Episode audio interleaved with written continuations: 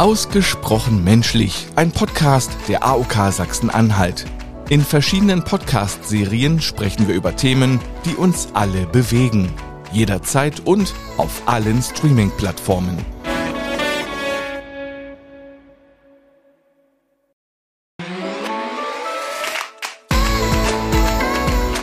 Ausgesprochen menschlich, ein Podcast der AOK Sachsen-Anhalt. In verschiedenen Podcast-Serien sprechen wir über Themen, die uns alle bewegen. Jederzeit und auf allen Streaming-Plattformen. Herzlich willkommen zu einer weiteren faszinierenden Episode unseres Podcasts Gesundheitswissen kompakt. Heute tauchen wir in die Welt der guten Vorsätze ein und der oft herausfordernden Umsetzung. Schlechte Angewohnheiten, gute Vorsätze heißt es diesmal. Das neue Jahr beginnt oft mit voller Energie und guten Absichten, doch wie viele von uns haben sich nicht schon vorgenommen, mehr zu sparen, gesünder zu essen, mehr Sport zu treiben, weniger auf das Smartphone zu schauen oder endlich mit dem Rauchen aufzuhören. Leider scheitern viele an der Umsetzung ihrer Neujahrsvorsätze. Warum das so ist und wie wir es dennoch schaffen können, unsere Gewohnheiten zu ändern, werden wir heute mit Psychologe Alessandro Gasperi genauer beleuchten. Hallo Sandro. Hallo, grüß dich Mario. Sandro, das neue Jahr ist noch gar nicht mal so alt. Und jetzt zuerst Hand aufs Herz. Wie oft hast du dir schon was vorgenommen fürs neue Jahr und relativ schnell gebrochen? Ja, erstmal ein gesundes neues Jahr. Und ja, tatsächlich auch ich äh, lande da, dass ich mir was vornehme und es mir nicht immer gelingt, alles umzusetzen. Ähm, meine größte Macke ist Zucker. Da nehme ich mir immer mal vor zu reduzieren und dann liegt da aber eine Tafel Schokolade rum und ja, die Vorsätze sind dann auch mal schnell wieder hinüber. Es ist eine Sucht. Ja, es hat Potenzial. es gibt ja Statistiken, was sich Menschen am häufigsten vornehmen für das neue Jahr. Ja. Kannst du uns ein bisschen was erzählen? Was sind so die häufigsten? Ja, es gibt so eine ganz nette Umfrage mit Mehrfachnennungen, wo Menschen sozusagen mehrere Aspekte nennen durften, die sie sich für das Jahr 2024 vornehmen. Und ganz oben steht Geld sparen, Sport treiben, also mehr Sport treiben, gesünder ernähren, äh, mehr Zeit mit der Familie und mit Freunden verbringen und abnehmen. Das sind so die fünf großen und die liegen so ungefähr bei 40, 50 Prozent der Nennungen. Das heißt also mit dem Rauchen aufhören ist gar nicht mehr so weit oben? Ist gar nicht mehr so weit oben, aber natürlich spielt auch Rauchen aufhören und weniger Alkohol trinken eine Rolle, aber wir finden das so bei 17 Prozent. Also recht niedrig, wenn man das so betrachtet. Bricht man denn mit seinen guten Vorsätzen bei all diesen Vorhaben gleichmäßig schnell wieder ein? Oder gibt es was, was sich äh, davon leichter umsetzen lässt und äh, was nicht so leicht? Also man muss sagen, viel ist natürlich sehr individuell, weil jeder Mensch ist anders und jeder Mensch reagiert anders und dementsprechend hat er andere Vorsätze und eine andere Willenskraft. Da werden wir noch drauf zu sprechen kommen, was die Willenskraft bedeutet. Und dementsprechend kann man das nicht ganz pauschalisieren. Aber wenn man es so versucht, dann könnte man sagen, je höher die Erwartung, desto größer ist die Gefahr, dass man fällt, ja, oder weit runter fällt. Und so ist es mit den Vorsätzen auch. Wenn ich mir einen sehr großen Vorsatz auswähle, ich will jetzt plötzlich innerhalb drei Wochen 20 Kilo abnehmen, um jetzt ein Beispiel zu nennen, dann ist das eine größere Herausforderung, als wenn ich sage, ich will zwei Kilo in den nächsten drei Monaten abnehmen. Nicht nur eine größere Herausforderung, sondern auch utopisch. ja, in gewisser Weise ja. Warum scheitern denn so viele Menschen an ihren Neujahrsvorsätzen oder setzen sie auch manchmal überhaupt nicht um? Also viel hat damit zu tun, dass wir Menschen, man sagt ja, der Mensch sei ein Gewohnheitstier. Ja, und da ist was Wahres dran. Wir leben sehr anhand von Gewohnheiten. Das heißt, wenn wir eine Handlung oder ein Verhalten ausüben oder etwas tun, und je öfter wir diese Handlung ausüben, je öfter wir uns auf einer bestimmten Art und Weise verhalten, desto mehr wird das im Gehirn sozusagen verankert. Ja, also neuronale Verbindungen entstehen. Diese neuronalen Verbindungen werden immer stärker. Also die Verbindung wird deutlicher und stärker ausgeprägt. Und dadurch wird sozusagen dieses Verhaltensmuster, dieses neue Verhaltensmuster zu einer Art Gewohnheit. Du kannst dir vorstellen, es ist so wie ein automatisierter Prozess oder zumindest ein teilautomatisierter Prozess. Das heißt, dass die Gewohnheit irgendwann automatisch abgespult wird, ohne dass ich darüber groß nachdenke. Und um solche Gewohnheiten oder fest eingefahrene Verhaltensmuster zu ändern, brauchen wir viel Kraft, wir brauchen Ausdauer, wir brauchen die nötige Energie, den Willen, um das überhaupt sozusagen von der Gewohnheit wegzukommen. Ja, du sagst es. Also das Gehirn ist im Prinzip darauf programmiert, Gewohnheiten beizubehalten. Aber warum ist es so schwierig, diese eingefahrenen Verhaltensmuster zu ändern? Mm, als Beispiel würde ich dir gerne so symbolisieren, vielleicht stellst du das mal so vor, wenn du ein neues Verhaltensmuster lernst, dann entsteht im Gehirn durch die Verbindung so wie ein kleiner Pfad, ja, so wie ein Waldpfad, ein schmaler Weg. Und je öfters dieses Verhalten äh, stattfindet oder diese Handlung stattfindet, desto breiter wird dieser Weg. Und es wird dann im Endeffekt so wie eine Autobahn, kannst du dir vorstellen. Ja? Und äh, irgendwann ist eine bestimmte Verhaltensweise eben so stark ausgeprägt, dass das im Gehirn wie eine Autobahn aussieht. Und wenn du diese Verhaltensweise ändern willst, ähm, musst du eine neue Verhaltensweise erlernen, also die alte Gewohnheit quasi aufgeben. Und das funktioniert nicht so gut. Das heißt, wir müssen eigentlich eine neue Gewohnheit erschaffen.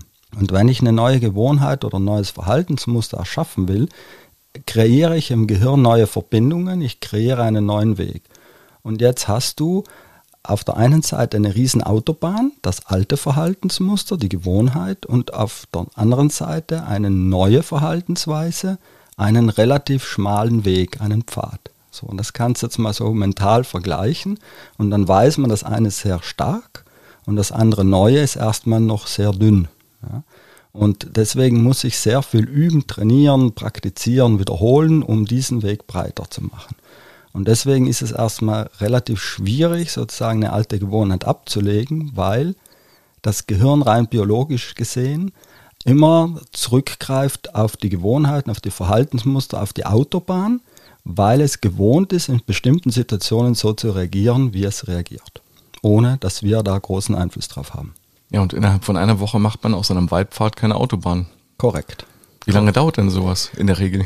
Ja, da gibt es äh, tatsächlich sehr interessante Untersuchungen. Also eine Untersuchung spricht ganz konkret von 10.000 Stunden, um in einem Gebiet Experte zu werden. Ja, wenn du jetzt anfangen willst, Volleyball zu spielen und hast davor noch nie einen Ball in der Hand gehabt, dann bräuchtest du, um vielleicht Profi zu werden, 10.000 Stunden. Ja, das ähnliche ist beim Instrument oder bei einer Kampftechnik. Ja. Und dann kannst du dir vorstellen, wenn du jetzt dich entscheidest, Volleyball-Profi zu werden und du übst eine Stunde am Tag, wie viel Stunden und Tage und Monate und Jahre brauchst du, um auf 10.000 Stunden zu kommen? 30 ungefähr Jahre. Ja? Also dementsprechend ist es echt schwierig, in einer bestimmten Sache ein Profi zu werden, ein Experte. Glücklicherweise. Und jetzt kommt vielleicht eine nächste Frage, darf ich die schon vorwegnehmen? Ja, natürlich gerne. Ist, äh, aber wir können ja nicht überall Profi werden. Ja. ja. Und wir sprechen ja vom Vorsatz und deswegen ist die Frage, wie lange brauchen wir als Mensch sozusagen, um eine neue Gewohnheit zu erschaffen? Und da gibt es auch wieder interessante Untersuchungen, die muss man ein bisschen einschränken, weil sie mit Studenten getätigt wurden. Deswegen kann man da nicht ganz pauschalisieren. Aber es kam drum herum oder es kam heraus, dass ähm, man 66 Tage braucht im Durchschnitt, um eine neue Verhaltensweise, ein neues Verhaltensmuster zu erlernen, um sozusagen aus einer Verhaltensweise eine neue Routine, eine neue Gewohnheit zu erschaffen. Man könnte jetzt sagen, wenn man das nicht auf 66 Tage festlegt, kann man so zwischen zwei und drei Monaten, wenn man eine Verhaltensweise täglich einübt und wiederholt, dann besteht die Chance, dass daraus eine Gewohnheit wird oder eine neue automatisierte Verhaltensweise. Das ist auf jeden Fall erstmal so ein Licht am Ende des Tunnels. Ne? Also es ist ein Ziel, was man tatsächlich ja auch greifen kann und was man vor Augen hat. Also wenn ich jetzt höre 10.000 Stunden, das ist ja wirklich utopisch. Ja. Ne? ja, zwei bis drei Monate. Das ist tatsächlich was, was man schaffen könnte, aber dennoch schaffen es die wenigsten. Gibt es eine Statistik, wann die meisten einbrechen schon mit ihren guten Vorsätzen? Ist es schon nach einem Tag? Ist es nach einer Woche? Ist es? Äh mhm. Natürlich sind wir da wieder bei der Individualität des Menschen. Ja, es kommt sehr darauf an, wie viel Energie ich auch habe, wie viel Willenskraft ich auch besitze, wie viel resilient ich bin. Das ist jeder Mensch anders ausgerüstet. Ähm, es gibt äh, Statistiken, die besagen, dass drei Prozent der Menschen nach wenigen Stunden ihre Vorsätze aufgeben. Ja, tatsächlich. Und wenn man es ein bisschen weiter spannt, könnte man sagen, so ein Drittel nach einem Monat. Ja, also ein Drittel bis ja, ein Drittel nach einem Monat gibt sozusagen die eigenen Vorsätze auf und nach einem halben Jahr ist es ungefähr die Hälfte der Menschen, die sich gar nicht mehr daran erinnern, welche Vorsätze sie am Anfang des Jahres getätigt haben. Da geht ja. bei mir gerade innerlich so äh, der Zeigefinger nach oben. Genau, nicht nur bei dir. Ja, das ist, äh, sind wir wieder bei dem Thema, wie groß sind die Vorsätze, die ich mir auch nehme. Ja. Es gibt so eine andere interessante, ja auch wieder so ein Zahlenspiel. Ne? in welchem Monat glaubst du denn im Jahr finden am meisten Verträge in einem Fitnessstudio statt? Also in welchem Monat im Jahr werden am meisten Fitnessverträge abgeschlossen?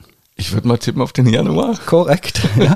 Tatsächlich ist es der Januar und mit 50 Prozent der Verträge. Ja. Wow. Ja, also die haben tatsächlich quasi im Januar einen Fitnessboom, ja, wo die Menschen sich im Fitnessstudio anmelden, hoch motiviert sind, nicht nur den Vertrag abzuschließen, sondern Sport zu tätigen.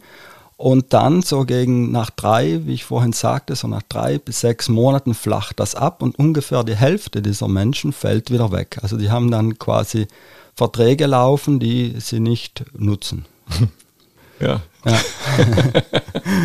ja das äh, kenne ich auch irgendwie. Ja, tatsächlich äh, kenne auch ich das, ja, wo man, man ist halt im Winter, klar, es, es hat nur, nicht nur was mit Vorsätzen und Ja zu tun, sondern es hat auch damit zu tun, dass du im Winter natürlich eher ins Fitnessstudio gehst als im Sommer. Du kommst gerade aus der Weihnachtszeit raus und äh, denkst an den ganzen Stollen oder Gänsebraten oder Würstchen, was es halt immer gegeben hat, das muss ja irgendwo ein Stück wieder abtrainiert werden und deswegen sind die Menschen auch im Januar erstmal motiviert und gut bei der Sache da loszulegen. Aber es ist eben recht schwer, das aufrechtzuerhalten und zur Kontinuität zu machen weil es manchmal wahrscheinlich auch sehr, sehr anstrengend ist. Und man merkt, ach, das war doch früher viel schöner, eine halbe Stunde länger zu schlafen, als morgens joggen zu gehen. Und was ich mir auch gut vorstellen kann, ist einfach mal die Tatsache, dass man in besonders stressigen Momenten es nicht schafft, die alten Muster zu durchbrechen. Genau, das hat damit zu tun, dass unser Gehirn eben ein biologisches Organismus ist. Ja. Und ähm, das Gehirn äh, setzt sozusagen gerne Gewohnheiten ein, um wir übertreiben mal ein bisschen, um unser Überleben zu sichern. Ja, also früher, damals, vor vielen, vielen Jahren, äh, wo es noch den Säbelzahntiger gab und wir den gegenübertraten, mussten wir schnell handeln. Es gab also einen Reiz, den Säbelzahntiger, und wir Menschen mussten reagieren. Kampf und Flucht oder Ohnmacht waren so die großen Themen. Ja. Und das ist heute noch in uns drinnen, das ist quasi genetisch mit verankert. Und wenn wir unter Stress geraten, dann entscheiden wir nicht bewusst, was wir tun, sondern das Gehirn greift auf die Gewohnheiten zurück, auf Automatismen. Und dann passiert eben Folgendes, wie ich vorhin erwähnt habe, das Gehirn guckt sich quasi an, welche Lösungen habe ich zur Verfügung und sieht auf der einen Seite die Autobahn und auf der anderen Seite den schmalen Weg. Ja? Schnell rauf auf die Autobahn. Korrekt. Ja. Und dabei ist es ganz wichtig zu verstehen, es ist nicht wichtig, ob die Lösung richtig oder falsch ist, gesund oder ungesund, sondern es ist ein automatisierter Prozess. Das Gehirn entscheidet nicht, es ist jetzt ungesund zu rauchen, sondern es sieht, Rauchen hat immer in Stresssituationen funktioniert, also zünde ich mir jetzt eine Zigarette an oder ich nehme eine Tafel Schokolade oder was es auch immer ist. Ja. Welche Bedeutung hat denn die Motivation bei der Umsetzung von guten Vorsätzen? Und äh, warum reicht die Motivation oft allein gar nicht aus? Mhm. Die Motivation ist ein, eine so eine Art flüchtige, kurzfristige Emotion. Ja. Die Motivation beruht so auf einem Konzept der Belohnung oder Druck. Das heißt, wenn ich ähm, eine unmittelbare Belohnung sehe, dann bin ich sehr motiviert, eine Handlung durchzuführen. Oder aber ich fühle mich sehr unter Druck gesetzt, dann entsteht auch eine Form von Motivation, die mich dazu bringt, eine gewisse Handlung auszuführen.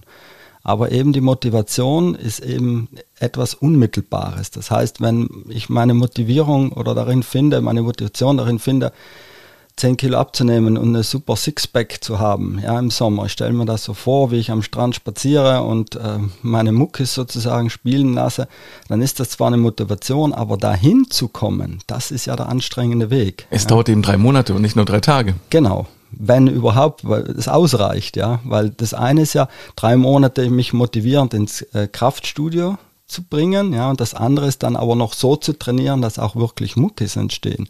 Und so ist es mit allen Dingen. Ja. Wie kann man denn die Willenskraft entwickeln, da durchzukommen und durchzuhalten? Ja, das ist das Entscheidende. Also die Motivation hilft uns am Anfang loszulegen. Das kennt vielleicht jeder, wer sich einen Vorsatz genommen hat, zum Beispiel, ich will jetzt im neuen Jahr mehr joggen, mehr Sport machen, was es auch immer ist, ja, mehr Fahrrad fahren, laufen. Und dann hat man am Anfang noch diese Motivation, weil man sich ein Ziel gesetzt hat, wo man hin möchte. Und dann ist man erstmal motiviert, dahin zu kommen. Dann setzt aber dieser Prozess ein, dass die Motivation irgendwann nachlässt, weil das Gehirn dir wieder suggeriert, lieber Freund, liebe Freundin, ich möchte hier ein bisschen Energie sparen und all das, was du gerade unternimmst, kostet mich sehr viel Energie. Und dementsprechend äh, quasi wird das Gehirn wieder aktiv und zwingt dich so ein bisschen zurückzufahren. Ja, das ist jetzt ein bisschen versimplifiziert, aber so ähnlich läuft es ab. Und dann kommt so der Spruch, ich kann meinen inneren Schweinehund nicht überwinden. Ja, das ist eben genau das, wo man eben merkt, es zieht einen zurück. Man bleibt lieber im Bett liegen oder auf der Couch sitzen, als wie dann das durchzuführen, was man sich vorgenommen hat. Und da setzt dann eben der Aspekt ein, dass ich die Willenskraft brauche, eben diesen inneren Schweinehund zu überwinden, um mein Ziel zu erreichen.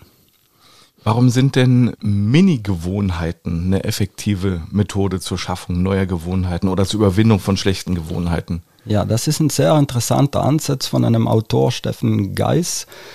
Ähm, wie er beschreibt, sind Mini-Gewohnheiten quasi die, das Vorhaben, dass ich mir kleine Gewohnheiten erschaffe. Also wenn ich zum Beispiel ein Ziel habe, ich möchte in ähm, x Monaten so oder so aussehen, ich möchte mehr Sport treiben, ich möchte ein bisschen mehr Muskelkraft haben, dann äh, katapultiere, mich, katapultiere ich mich irgendwo hin in die Zukunft und sehe mich sozusagen als einen Menschen, der ein paar Kilo abgenommen hat, sportlicher fit ist, was auch immer. Ja?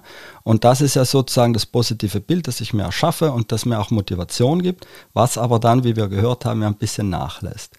Und ähm, der Autor empfiehlt hier sozusagen, anstatt das große Ganze zu sehen, erstmal kleine Schritte zu machen. So im Sinne, wir müssten neu definieren, der Weg ist das Ziel. Ja? Und den Aspekt nicht so sehr auf das Ziel fokussieren, sondern auf den Weg. Das heißt, dass wir kleine Schritte machen, um an unser Ziel zu kommen und die Fortschritte sehen. Weil wenn ich mir ein großes Ziel setze, dann sehe ich den Fortschritt erst, wenn ich das große Ziel erreicht habe. Und mit den Mini-Gewohnheiten wollen wir dahin kommen, dass wir auch die kleinen Fortschritte sehen. Und man könnte das so beschreiben, er beschreibt es im, im Buch, mit Liegestützen. Ja, wenn ich so eine Challenge mache mit, ich will jetzt 100 Liegestützen für 100 Tage machen, aber ich noch nie eine Liegestütze gemacht habe, ist das eine ziemlich große Überforderung. Ja. Er sagt, dann mach doch mal eine. Ja. Eine Liegestütze und wenn es eine Gesundheitsliegestütze ist, schafft jeder und man erzielt einen Fortschritt. Und darauf kann man dann aufbauen und sagen, nach einer Woche mache ich zwei oder drei oder halt wie viel ich auch schaffe. Ja? Und so schaffe ich immer wieder ein Teilziel, einen, ich sehe meine Fortschritte, sehe vielleicht auch, dass ich irgendwo auch die Muskeln definieren, dass ich vielleicht mal ein Kilo abgenommen habe, auch wenn es noch nicht das große Ganze ist. Und deswegen sagt er, dass diese Mini-Gewohnheiten, die uns dazu führen, eben die Fortschritte zu sehen. Ja, also es tut ja auch nicht weh, sich mal dahin zu legen, eine Liegestütze zu machen, dauert fünf Sekunden. Es kostet nicht viel Überwindung, das genau. durchzuziehen. Und wenn man denn schon liegt, wird man sich wahrscheinlich überlegen, auch jetzt liege ich schon mal hier, kann ich auch zwei machen. Genau, das ist das Konzept, ja. Und eins ganz Wichtiges, was er auch betont, ist die Konsistenz und die Kontinuität, also dran zu bleiben. Man muss es eben immer wiederholen, bis es so verinnerlicht wird. Ja. Ich kann da, da gerne ein eigenes Beispiel bringen. Ich bin lange mit der S-Bahn zur Arbeit gefahren und hatte immer so ein schlechtes Gewissen, weil ich mich dadurch natürlich nicht viel bewegt habe. Und dann bin ich von der S-Bahn ausgestiegen und habe immer die Treppen gesehen. Das sind 112 Stufen. Und ich dachte, oh ja, hm, naja, neues Jahr, neuer Vorsatz, jetzt läufst du mal die Stufen. Ja. Und es hat aber Monate gebraucht, aber irgendwann kam ich dahin, dass ich von S-Bahn ausgestiegen bin und nicht mehr drüber nachgedacht habe, die Treppen zu gehen, sondern ich habe bei Stufe 67 gemacht, oh, du bist ja auf den Treppen. Ja. Also das ist, wie wir Gewohnheiten erschaffen können. Ja. Ja, also die Stufen sind sozusagen dann langsam zu deiner Autobahn geworden. Genau. Wann hast du die gezählt? Äh, ziemlich am Anfang, ja, weil ich tatsächlich wissen wollte, wie viele Stufen mache ich da jeden Tag, so einfach für die innere Befriedigung. Ja. Aber so kann man eben zu neuen Gewohnheiten kommen. Was ist denn eigentlich, du hast mir das im Vorgespräch erzählt, äh, und wie funktioniert die WOOP-Strategie bei der Festlegung und Erreichung von Zielen? Was macht sie so effektiv? Ja, das ist äh, tatsächlich aus einer wissenschaftlichen Studie entstanden von Gabriele Oettingen, eine psychologische Wissenschaftlerin, die das mal äh, und auch im Buch zusammengefasst hat, die Psychologie des Gelingens. Ähm, und die so ein bisschen auch das Konzept der Motivation, der Willenskraft aufgreift. Und ich finde das auch das ein ganz interessantes Konzept, weil es geht hier erstmal um einen Wunsch, ja, es geht so, um das Ziel sozusagen, wie kann ich ein konkretes Ziel erreichen. Es ist ganz wichtig, wenn ich so einen Wunsch formuliere, dass ich ein konkretes Ziel formuliere. Wir machen oft den, äh, den Fehler bei Vorsätzen, dass wir sehr abstrakt formulieren. Ja, du hast ja auch gehört in der Statistik, gesünder ernähren. Mhm. Das ist erstmal sehr abstrakt. Was heißt denn das konkret? Ja?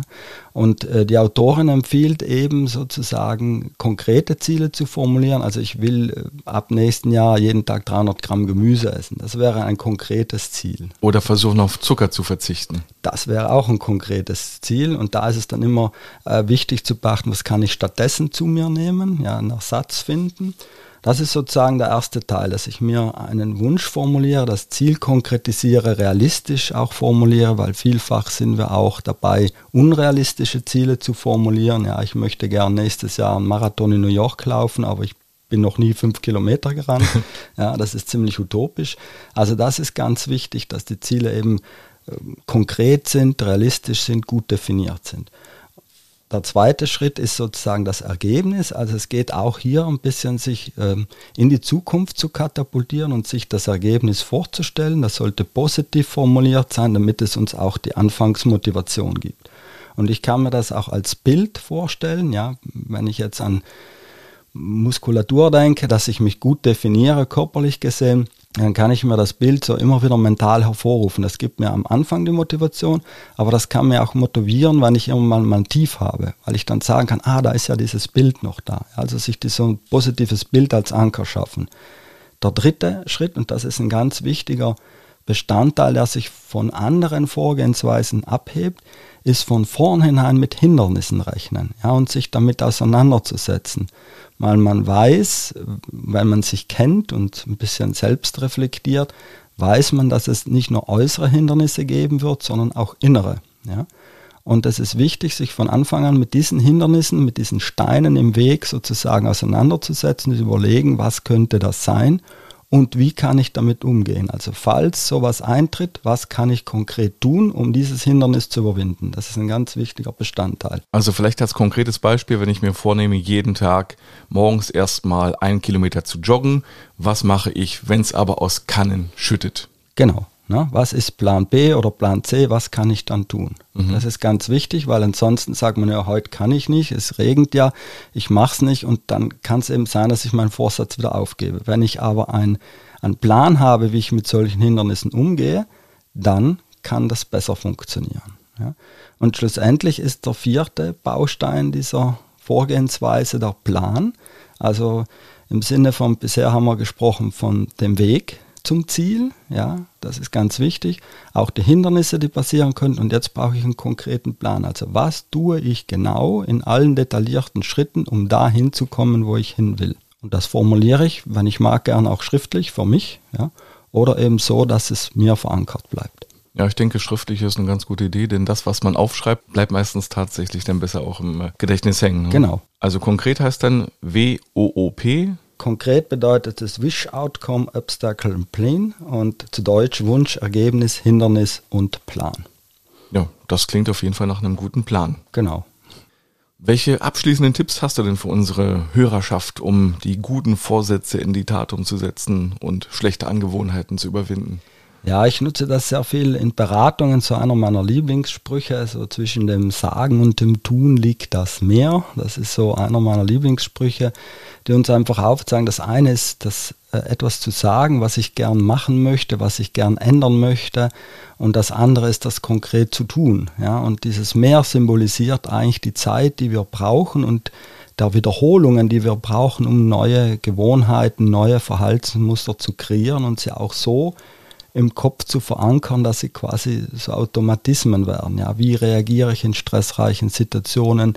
Wie reagiere ich meinen kind, mit meinen Kindern, wenn sie mich nerven? Wie kann ich gute Vorsätze, gesunde Vorsätze gut umsetzen?